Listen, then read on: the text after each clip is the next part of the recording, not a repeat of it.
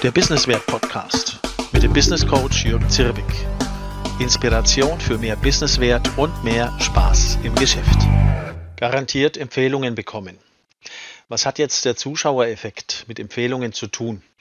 Unter diesem Zuschauereffekt versteht man das Phänomen, dass Augenzeugen eines Unfalls oder einer kriminellen Handlung eher nicht eingreifen oder Hilfe leisten, wenn andere Zuschauer da sind. Motto, ein anderer wird schon eingreifen. Die psychologischen Effekte im Business beachten. Wenn Sie jemanden kennen, der unseren Service auch gut brauchen kann, dann empfehlen Sie uns doch gerne weiter. Zuschauereffekt wirkt auch bei dieser Art Empfehlungsansprache. Die ist nicht optimal. Sie müssen bei Ihren Empfehlungsanfragen sehr genau sein und mehr bieten, sonst passiert nämlich gar nichts. Wie empfehlen wirklich funktioniert. Um die Funktionsweise von Empfehlungen besser zu verstehen, müssen wir zunächst wissen, dass alle Empfehlungen durch ein Gespräch zwischen zwei oder mehr Personen erfolgen. Naja gut, das ist ja logisch. Wenn diese Gespräche stattfinden, müssen drei Dinge passieren, damit jemand sie weiterempfehlen kann. Erstens, die Empfehler müssen bemerken, dass es sich bei dem Gespräch um etwas handelt, was ihre Firma betrifft. Zweitens, sie müssen dabei an ihre Firma denken. Und drittens, Sie müssen die Firma in das Gespräch einführen und sie dem Gesprächspartner dann auch vorstellen. Wenn Sie beispielsweise Finanzplaner sind, stellen Sie keine vage Empfehlungsfrage wie etwa, wenn Sie von jemandem hören, der einen Finanzplaner braucht, verweisen Sie ihn doch bitte an mich.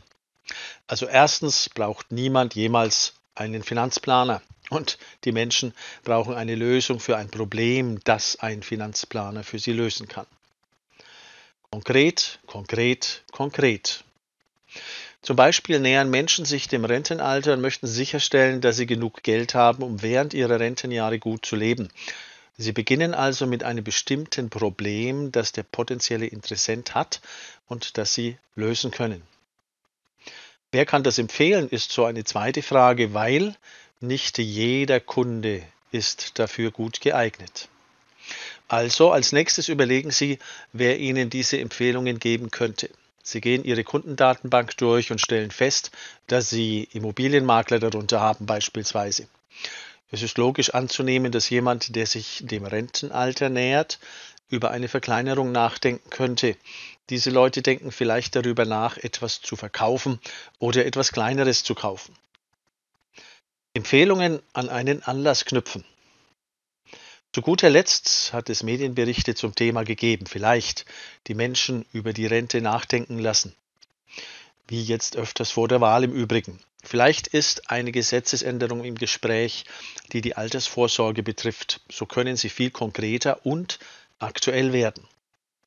Drei Schritte zu echten Empfehlungen.